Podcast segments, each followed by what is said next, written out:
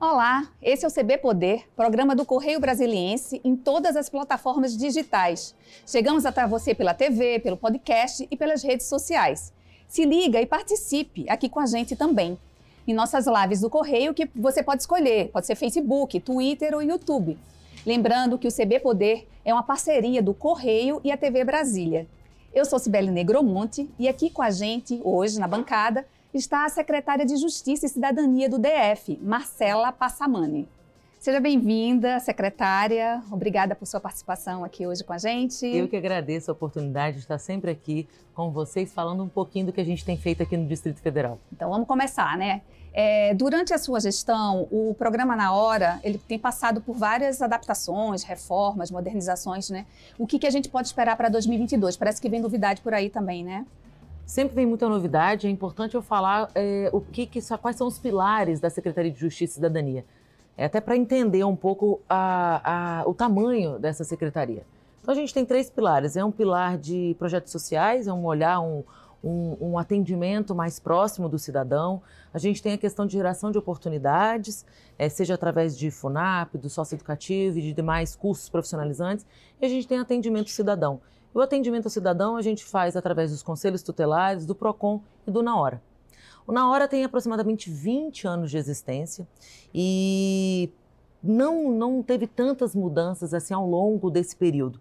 E agora, nessa gestão do governo do Ibanez Rocha, junto à minha gestão na Secretaria de Justiça e Cidadania, a gente conseguiu dar uma nova roupagem, uma abordagem diferente é, dentro do Na Hora. O que, que isso na prática?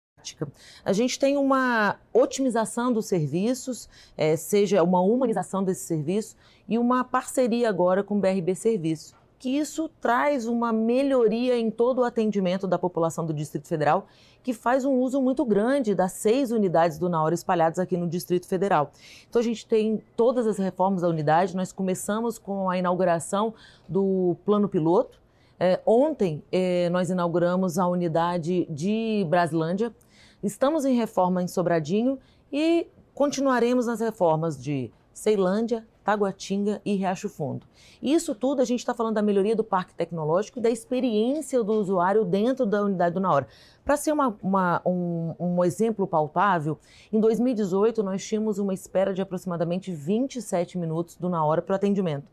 E hoje a gente tem um atendimento com menos de 5 minutos de espera. Isso tudo a gente consegue ter através de agendamentos online e através da otimização de aplicativos de fila. Isso tudo a gente consegue otimizar o tempo da pessoa que vai no na hora que precisa depois se deslocar para o trabalho. e exemplo. é um serviço que atende a toda a população, de qualquer faixa de renda, né? Toda a população precisa de, desse serviço. Né? O Na Hora é um papel, ele tem um papel muito importante hoje, porque o que, que é o Na Hora? Ele é um centralizador de serviços. Então, se você precisa resolver alguma coisa de é, água, luz, Detran, é, outras secretarias de governo, PROCON, você acaba se deslocando para o Na Hora e consegue resolver isso tudo num espaço só. E nós temos seis unidades do Na Hora espalhadas no Distrito Federal, mais a unidade de perícias médicas que foi inaugurada em 2019. É importante dizer que é o único espaço, não, o único local da federação, o estado da federação, que possui uma parceria da perícias médicas e INSS com o governo local. Então, nós temos uma unidade no setor comercial que faz essas perícias médicas, além dessas outras seis unidades. Mas nós sabemos que há uma demanda muito grande da população do Distrito Federal para expansão do Na Hora é, em todas as cidades. E como é que a gente consegue resolver isso de uma forma muito assertiva e eficiente?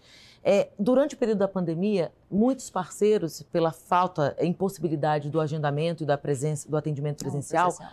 mais de 50% dos serviços do Na Hora foram para a plataforma online. E com isso, nós conseguimos inaugurar e lançar um projeto na Secretaria de Justiça e Cidadania chamado Na Hora Cidades.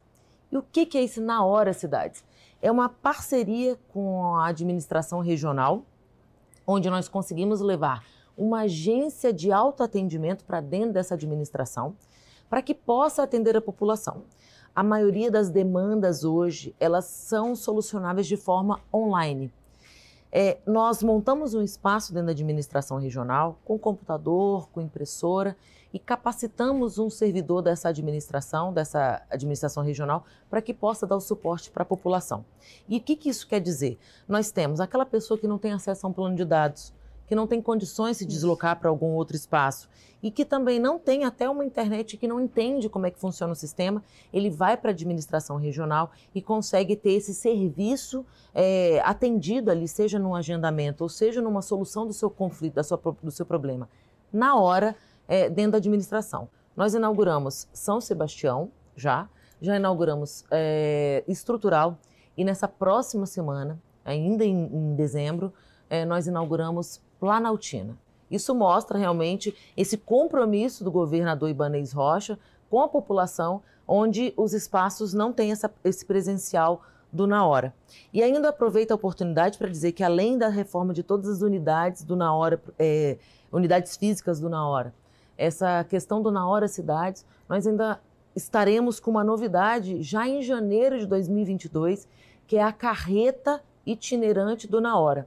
É o Na Hora mais perto do cidadão uma carreta que tá, já foi comprada, está chegando agora até o final do ano, no final de dezembro, onde nós faremos esse atendimento presencial de forma itinerante nos espaços onde não tem o na hora físico. Isso nós estamos falando de alguns serviços como carteira de identidade, alguns serviços que o cidadão precisa de uma forma presencial, nós estaremos é, percorrendo todo o Distrito Federal com essa carreta, além de todas as reformas e o Na Hora Cidades. A senhora falou, né, falou aí a questão da pandemia, que teve que mudar e acelerar o processo de, de, de informatização né, do, da, do Na Hora. E a senhora assumiu a, a, secretaria no dia em que a OMS decretou a pandemia, né? Qual foi esse desafio e o que, que a Secretaria de Justiça precisou fazer para lidar né, com, com esse momento tão único? Eu lembro que no dia que o governador Ibanez Rocha assinou minha nomeação, é, logo quando ele assinou a nomeação, nós nos dirigimos ao salão principal para a primeira reunião é, sobre a Covid.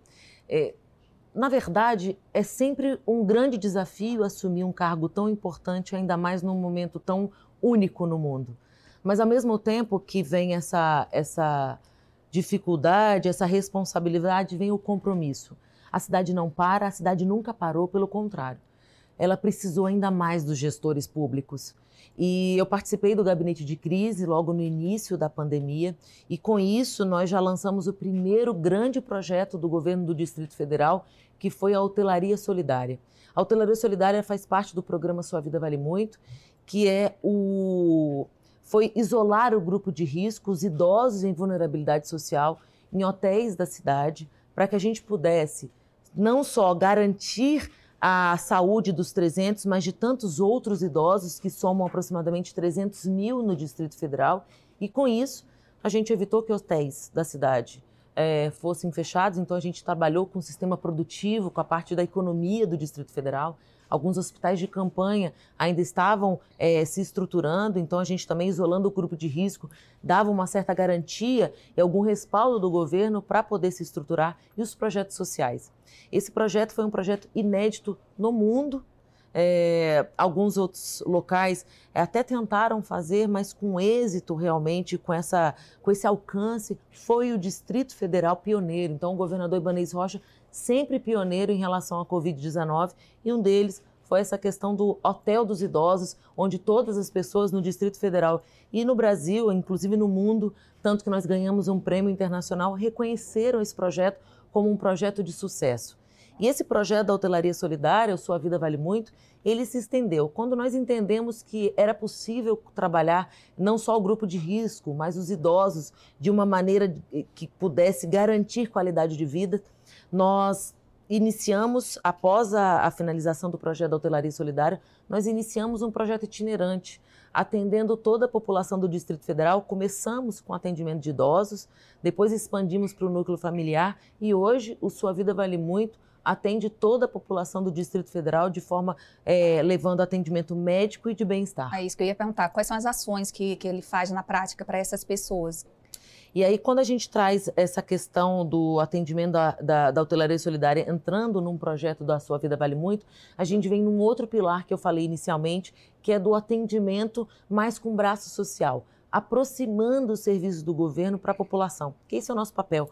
Uma, uma secretaria de cidadania, uma secretaria de acesso a direitos. Né? E é o que a gente faz é aproximar, mostrando para a população que nós trabalhamos para ele e por ele, levando o melhor do governo, o melhor dos serviços, sempre junto com os voluntários, com as empresas parceiras, fazendo o melhor atendimento para essa população. E no Sua Vida Vale Muito, nós levamos médicos, psicólogos, assistentes sociais, dentistas, massagem, fisioterapia, sempre para atender a população. Hoje, é, desde o início da pandemia, que é essa resposta imediata que você me falou, então como, secretária, que a sua gestão se comportou diante de uma pandemia?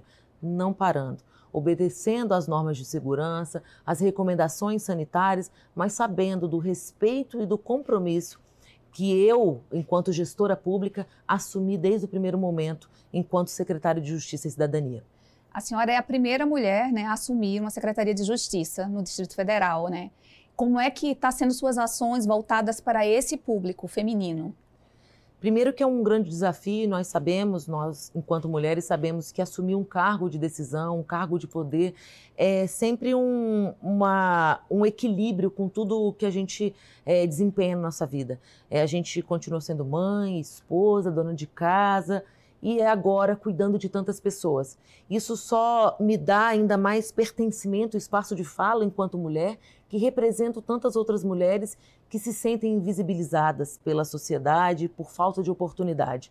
Então, nós é, temos como uma oportunidade de cuidar de tantas outras mulheres. E nós sabemos que projetos, seja de geração de oportunidade, de cuidados dessas mulheres que precisam romper com ciclos de violência, é, começa com uma abordagem com um olhar feminino. E é isso que eu tenho feito, é, gerando oportunidade através de cursos profissionalizantes para essas mulheres que tiveram, é, que foram né, as mais atingidas durante esse período da pandemia por causa dos seus filhos que tiveram aula suspensa. Então foram essas mulheres que perderam seus empregos, foram essas mulheres que tiveram que sair dos seus empregos para cuidar dos seus filhos, e são essas mulheres que ficaram em casa também durante a pandemia que sofreram tantas violações de direito. A gente sabe e foi noticiado agora um aumento quase que praticamente que o dobro do período de 2020 em relação a feminicídio, mulheres que perderam suas vidas pelo fato de serem mulheres. E o que nós temos que fazer? Programas que e, e ações que sejam também punitivas para esses agressores, para esses autores de feminicídios, mas que a gente consiga identificar essas mulheres como vítima inicial. Nós temos é, logo de antemão cinco tipos de violência violência moral, violência psicológica, violência patrimonial, violência sexual e violência física. E a gente sabe que uh, a questão do feminicídio, chegando para a violência sexual e a violência física, iniciou lá na violência emocional, na violência moral. E quando a gente pega essa mulher, dá a mão e fala: Nós estamos juntas, que nós queremos te dar a oportunidade para romper ciclos, porque o lugar de mulher é onde ela quiser e ela merece estar no melhor lugar.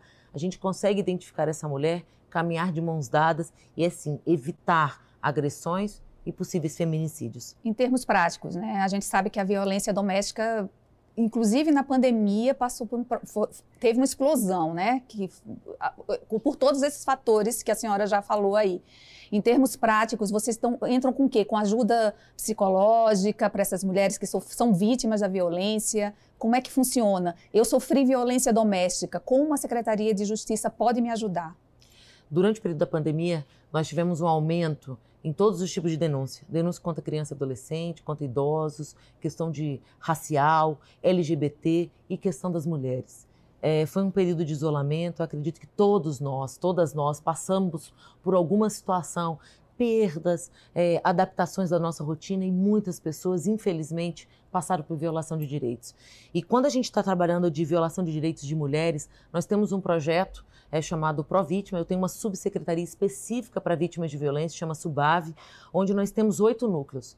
No início da minha gestão, nós tínhamos quatro núcleos apenas, e eu dobrei essa quantidade. E como é que a gente consegue dobrar a quantidade de núcleos? É, uma, um programa, um projeto, uma secretaria de governo, ela não é simplesmente uma ação individualizada onde a gente aumenta o núcleo. Então a gente faz chamamento de servidores públicos, então nesse governo nós conseguimos, através do governador Ibanez Rocha, chamar muitos servidores de carreira que dão suporte para esses núcleos. A gente consegue estruturar, através dos nossos equipamentos públicos, é, um aumento de núcleos sem aumentar uma despesa muito grande para o governo. E esses oito núcleos a gente tem psicólogos e assistentes sociais que fazem esse atendimento individualizado e qualificado. Ou seja, nós é, atendemos essa mulher como governo, de uma escuta totalmente sigilosa, onde as pessoas que estão nos assistindo podem procurar através do site da Secretaria de Justiça e Cidadania, através das redes sociais, locais, é, sites, telefones, onde você pode entrar em contato e terão psicólogos e assistentes sociais fazendo essa escuta inicial. Algumas pessoas às vezes nem se reconhecem como vítimas, elas querem um apoio inicial e através dessa terapia de acompanhamento a gente consegue fazer encaminhamentos para delegacias, encaminhamentos para as redes de assistência de mulheres e também fazer esse acompanhamento psicossocial. Muitas mulheres não conseguem romper com esse ciclo de violência porque se sentem dependentes economicamente desse agressor. Então, como é que a gente faz isso? A gente também, dentro desse programa Pro Vítima, a gente tem um programa chamado Banco de Talentos, onde a gente é, orienta, capacita essas mulheres e empodera, vamos falar nessa essa palavra, de modo que elas possam vender é, é, o que elas produzem através de feiras e romper com esse ciclo de violência através do seu, da sua autoestima e su, do seu reconhecimento de dona da sua própria vida. Existe algum site ou algum telefone que as pessoas possam procurar e, esse serviço? Através do, da, do site da Secretaria de Justiça e Cidadania do Distrito Federal, elas conseguem ter todo o acesso. Ou então através das redes sociais Sejus Underline DF. Lá nós possuímos todos os canais de atendimento, todas as centrais dos pró-vítimas para que a gente possa sempre estar à disposição. Sabendo que nós estamos também à disposição da ouvidoria do, da Secretaria de Justiça, a ouvidoria 162 do GDF, também sempre à disposição para poder atender as mulheres e todo o público do Distrito Federal. Ainda na questão mulher, né? Uma coisa que foi muito debatida nesses últimos meses foi a questão da dignidade feminina em relação à menstruação, né? A, a, ao, ao, direito ao absorvente. Muitas meninas deixam de ir para a escola, isso já tem pesquisas que mostram isso, porque não tem absorvente. Mulheres que deixam de trabalhar porque não tem absorvente. Vocês têm algum programa nesse sentido de ajudar essas pessoas carentes que precisam desse, desse apoio? Todas nós mulheres, em algum momento, já passamos por alguma situação. Esse assunto da menstrual é um assunto que nos acompanha ao longo de uma vida, mas é um assunto que nós nunca tivemos espaço nem Exatamente. direito de fala para algum momento. Quantas de nós já trabalhamos passando mal ou com algum constrangimento onde a gente não tem com quem compartilhar e temos que, que cumprir nossa carga de horário de, do trabalho? E eu fico imaginando essas pessoas que estão em vulnerabilidade social. Eu rodo muito o Distrito Federal conversando com mulheres, com as pessoas da comunidade, para entender como eu, enquanto uma agente pública, posso contribuir e ajudar para a melhoria e transformação dessas pessoas. E a questão da dignidade feminina é um assunto muito, muito importante. Como você bem falou, uma a cada quatro meninas faltam aula durante o período menstrual. Isso a gente está falando de 45 dias do ano letivo. Isso já tem claramente uma desigualdade de gênero, uma desigualdade de oportunidade quando você priva essa menina de praticar esporte, de ir à escola, de ter uma vida normal, porque ela não tem um absorvente e também se sente inadequada, como se ela tivesse é, com vergonha ou que fosse uma coisa diferente, como se não fosse normal o estado da mulher de menstruar. E quando a gente traz esse projeto de dignidade feminina, um projeto do governo do Distrito Federal com um recorte inicial para adolescentes, é, lembrando que o governador Ibanez Rocha já determinou que as mulheres em vulnerabilidade social e as adolescentes tenham direito ao absorvente. A gente está é, sendo regulamentado essa lei dentro do governo do Distrito Federal para que isso seja uma realidade para todas essas mulheres. Mas nós iniciamos esse recorte com adolescentes que somam aproximadamente 50 mil em vulnerabilidade social aqui no Distrito Federal. Como é que a gente faz isso? Através de uma parceria, parceria com a Secretaria de Educação, nós percorremos as escolas, as escolas levando a informação, o absorvente é informação para essa adolescente para dizer você não está errado, isso é uma coisa natural que acontece com o seu corpo. E esse bullying, essa inadequação que você sente, ela não tem que acontecer. Nós precisamos garantir acesso a essas, crianças, a essas adolescentes ao absorvente. Uma, a gente volta em um minuto, vamos ter um pequeno intervalo. Pode aproveitar para nos acompanhar nas redes sociais e mandar entrevistas, né? Estou aqui com a secretária de Justiça e Cidadania do DF, Marcela Passamani. Não sai daí, a gente volta já já.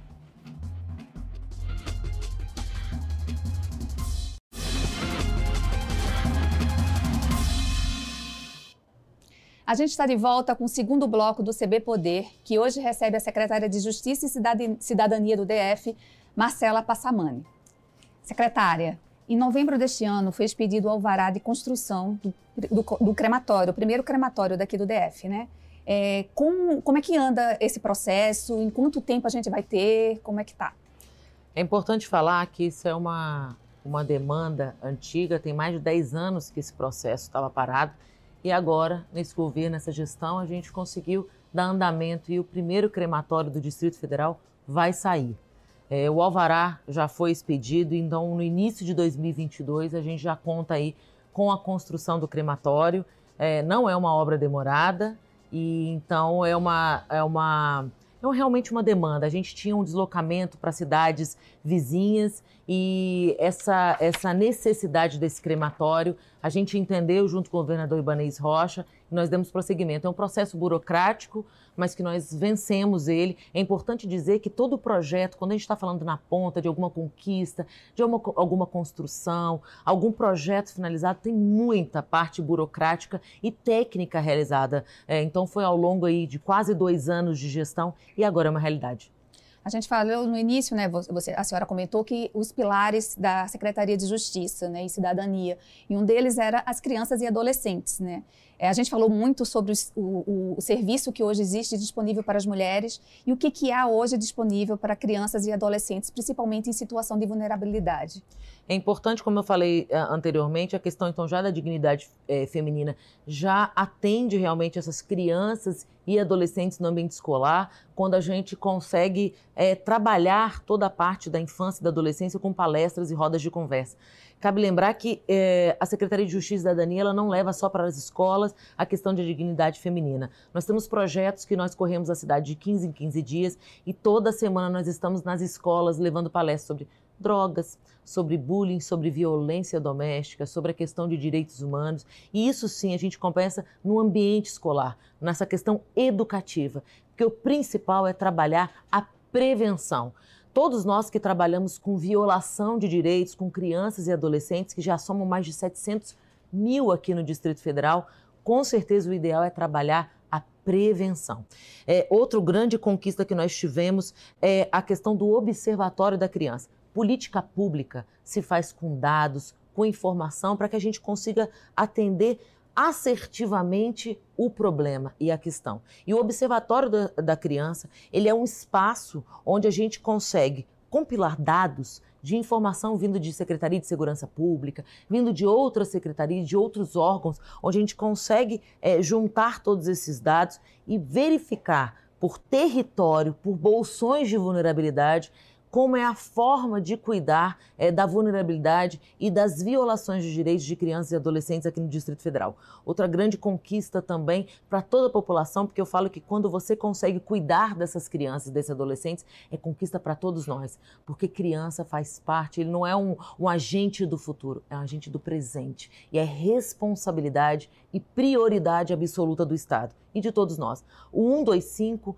é uma central de denúncias é, aqui do Distrito Federal totalmente gratuito. Isso também vem um processo de muitos anos que vinha se arrastando e nós conseguimos implementar nessa gestão, ou seja, qualquer pessoa que tenha suspeita de violação de direitos de crianças e adolescentes, ela pode pegar um telefone fixo, um celular, sete dias por semana, 24 horas por dia e ligar para o 125 de forma totalmente gratuita, que nós temos uma central que recebe a sua denúncia e faz o encaminhamento para conselheiros tutelares, para a vara da criança e do adolescente, para que a gente possa cuidar e, inclusive, verificar essa, essa denúncia no local, inclusive em flagrante. Vocês perceberam algum aumento durante essa pandemia de, de, desse serviço ou não? Infelizmente, sim. mas com isso veio acompanhado também de muita responsabilidade de nós, agentes públicos, e de todos os atores envolvidos. E aqui eu não canso de mencionar o papel, a importância do papel do conselheiro e da conselheira tutelar que atua como esse agente fiscalizador e de cuidado para essas crianças e adolescentes em todas as cidades do Distrito Federal. É, nesse caso, o, a pessoa pode fazer essa denúncia de forma anônima também totalmente anônima e com a garantia de que ele é recebido pelo governo do Distrito Federal essa demanda e o encaminhamento é feito na hora. Nós temos o CISDECA, uma central de denúncias com carros, com plantonistas, onde inclusive a gente se desloca para o local da violação de direitos para que a gente possa sanar, zerar aquela violação de direitos no momento da denúncia. Um problema que não se restringe aos adolescentes, às crianças e adolescentes, mas que muitas vezes começa por eles é a questão das drogas. Como é que vocês têm feito a questão do enfrentamento das drogas? A Secretaria de Justiça e Cidadania também é responsável pela pasta de drogadição aqui no Distrito Federal, com convênios com comunidades terapêuticas, onde a gente faz inclusive a fiscalização. Nós lançamos um projeto nessa gestão chamado Acolhe DF o problema de drogas, ele não atinge só o usuário, mas toda a sua família. Então, quando a gente vem com esse projeto, com esse atendimento que funciona presencialmente lá na Rodo Ferroviária, é um espaço da Secretaria de Justiça e Cidadania, onde nós funcionamos e temos esse espaço para atendimento da família e do usuário de drogas. Nós precisamos cuidar das famílias, nós precisamos cuidar dessas pessoas e através desse atendimento qualificado, a gente consegue sim resgatar vidas. A gente falou tanto de assuntos tão pesados, né, de violência doméstica, de problemas de crianças em estado de vulnerabilidade, mas vamos falar de uma coisa também positiva, que são os casamentos comunitários, né, que vocês fizeram, realizaram alguns agora em 2021 e em 2022, é, inclusive ele virou até, foi decreto, vai ter uma, um, um, programa, é um de, programa governo. de governo agora, né? E o que, que vocês estão prevendo? 2022 continua esse projeto? Como é que é? Sibelizei já é o, é o outro pilar da Secretaria de Justiça, que é o atendimento próximo ao cidadão, esses projetos sociais. O casamento comunitário hoje é uma realidade também ficou muitos anos sem acontecer aqui no Distrito Federal. Nós resgatamos esse projeto tão maravilhoso de cuidado e atenção com a família, tornando o projeto de governo. O que quer dizer? Nós, eu saio, mas o projeto continua e os outros governos vão executar. Com isso, a gente consegue transformar e viabilizar essa união, essa formalização de união para tantas famílias. E com isso também a gente tem um outro marco muito importante dos projetos sociais da Secretaria de Justiça e Cidadania, que é o Sejus Mais Perto do Cidadão. Esse mês nós atingimos uma marca de mais de 100 mil atendimentos nos projetos sociais da Secretaria de Justiça e Cidadania desde o início da nossa gestão, mesmo num período de pandemia. Ou seja, mais de 100 mil pessoas já foram atendidas com cursos profissionalizantes, médicos, dentistas, mamografia, nos projetos sociais que rodam o Distrito Federal de 15 em 15 dias, onde nós atendemos por edição mais de 10 mil pessoas.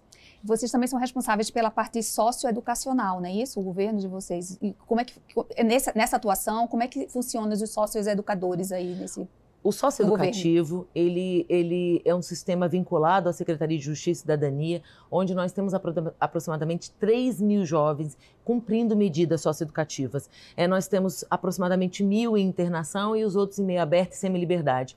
Nós acreditamos na ressocialização e isso nós levamos essa, esse caráter pedagógico para dentro das unidades, levando todo o sistema S, é, cursos profissionalizantes, dando a oportunidade. Isso é geração de oportunidade. Quando você dá o poder de escolhas para esses jovens romperem com esse ciclo de atos infracionais e poderem reescrever uma nova história. E isso a gente consegue através de vários projetos nós lançamos também nesse mês a questão do reiniciar, um projeto de atendimento com esses reeducandos, onde a gente consegue mostrar uma nova realidade e dar oportunidade. Nós acreditamos na transformação da vida e o nosso trabalho não vai parar.